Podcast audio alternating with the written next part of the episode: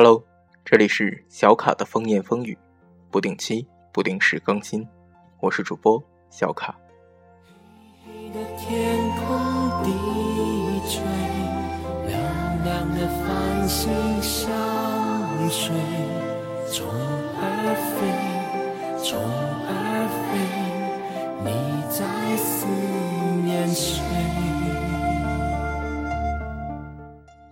在今天的节目中，小卡想和大家讨论到的关键词是“虫”字旁。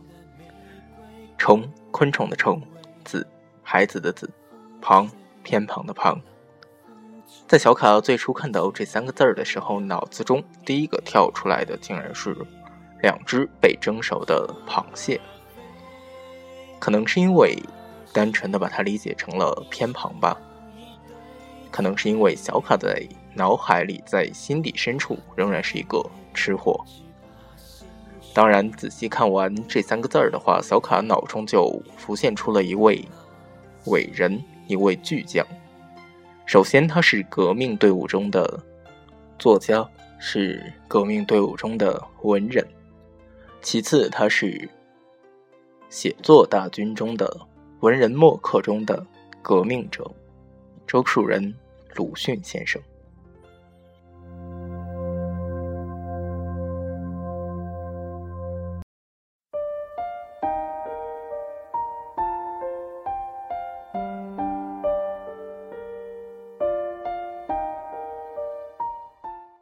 为什么小卡会从“虫”字旁想到鲁迅先生呢？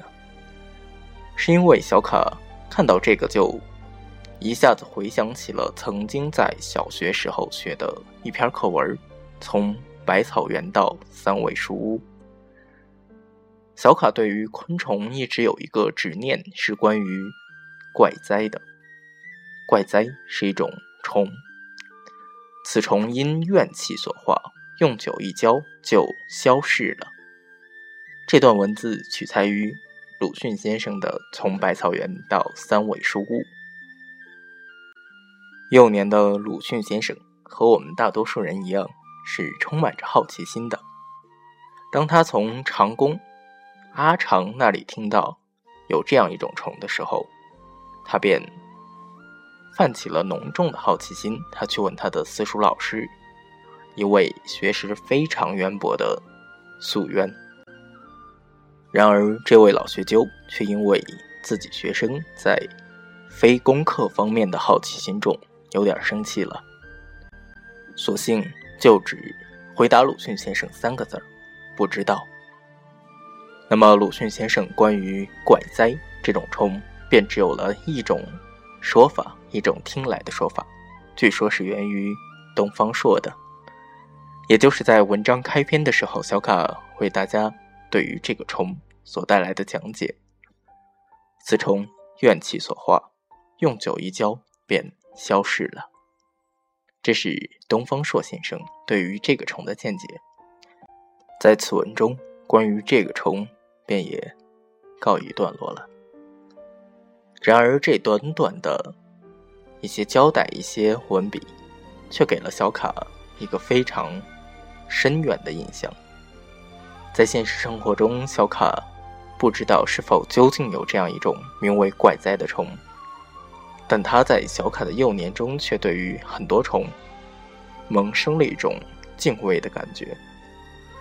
小卡从小到大接触过的，又或者说是饲养过的虫子并不多，只有蚕这一种吧。大抵是在小学的时候吧，父母便给小卡买了许多条蚕。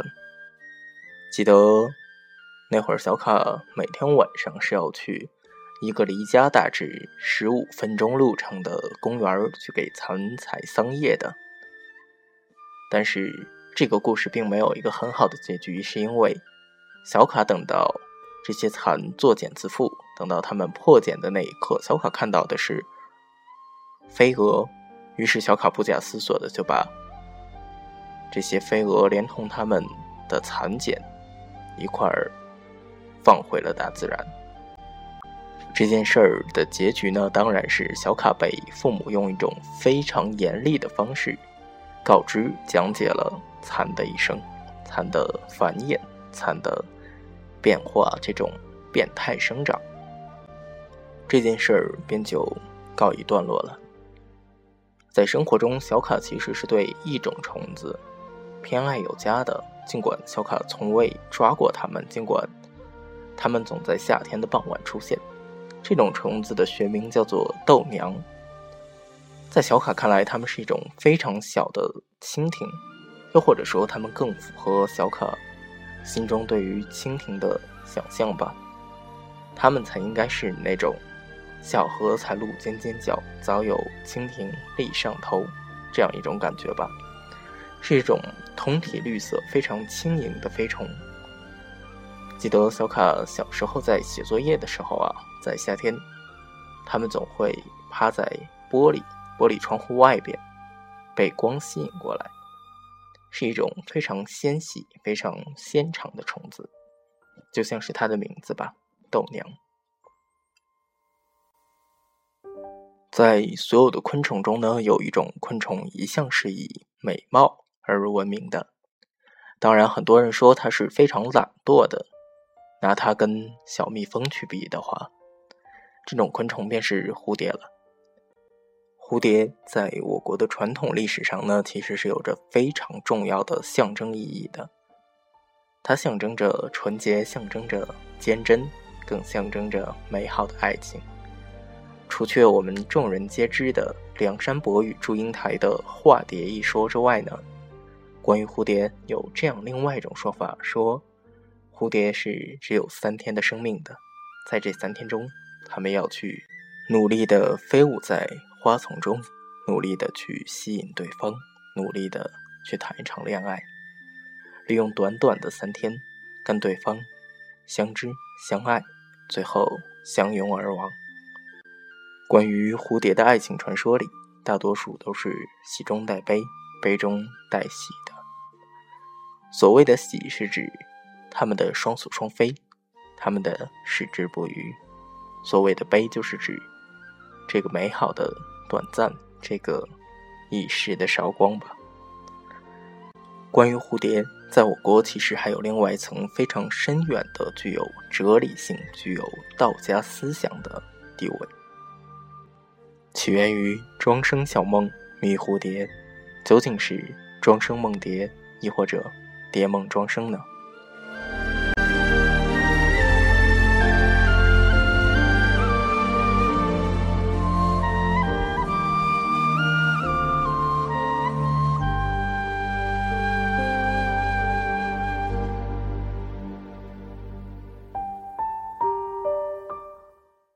说到昆虫，有另外一种昆虫，它是非常喧闹的，同时它是非常文雅的，便是蝉了。蝉自古便在文人墨客间有着非同一般的地位。在日本文化中，蝉鸣是一种非常风雅的事儿。在夏日的傍晚，借着月光，坐在院中乘凉，听着蝉鸣。何其风雅呢！在人与自然的关系中，昆虫也分为两种：益虫和害虫。作为有益的一方，人会尽尽其所能的去歌颂它，去寻找它身上的闪光点；而作为害虫的一方呢，它们大多数是有害于庄稼，有害于农作物生长。亦或者有害于人的身体健康，有害于当地的生态平衡的这样一类昆虫，人们大多是对它们嗤之以鼻的。说到这类昆虫呢，它们的代表，我想应该是蟑螂了吧？小强，生命力之顽强，历史之悠久，都是可以让我们为之惊叹的。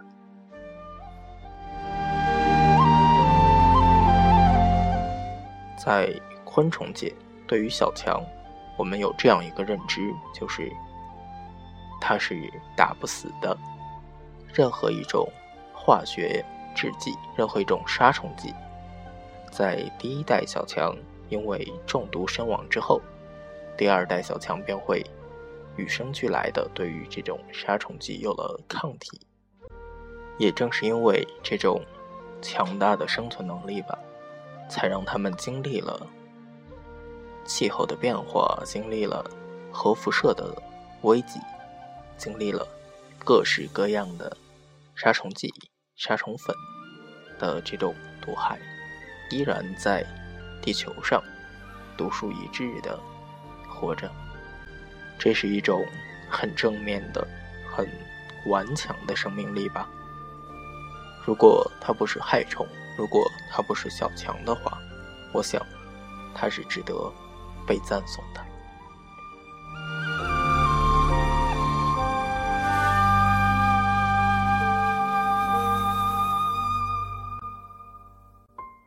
在节目的最后，小卡想跟大家介绍到的昆虫，便是小卡没有在现实生活中见过，但一直都。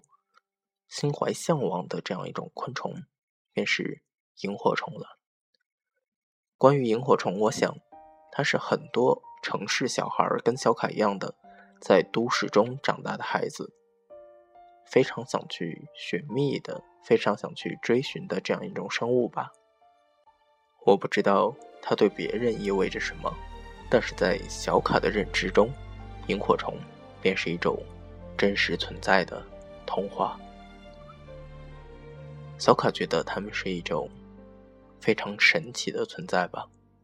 无论是那个捉住萤火虫、借用它们的光芒来看书的少年，又或者那一场场利用萤火虫来进行的表白。说到萤火虫，小卡始终是心生遗憾的，因为小卡始终会在现实的生活中见过它们，就像是。在节目开始的时候，小卡说到的怪哉一虫一样。然而庆幸的是，在人们意识到与自然和平相处的今天，萤火虫依然是有迹可循的。在节目的最后，小卡想说的也恰恰是这一点。无论是任何一种生灵，只要它们存在，它们便是。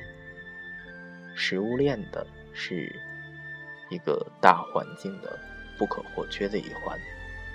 只有当我们去正视自然、去保护环境的时候，才得以让这些美好、顽强、顽强又神奇的生命继续存在着，也足以让我们的世界更加的完整。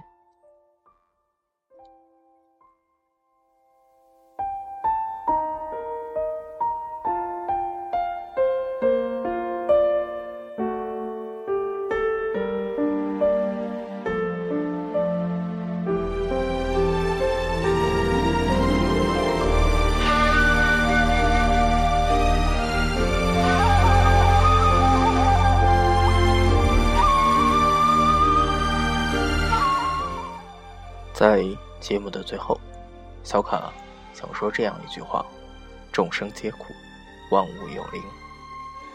只有当我们去充分的理解自然、保护自然、保护生态环境的时候，才是真正的从根源处对于我们自身利益的一种维护。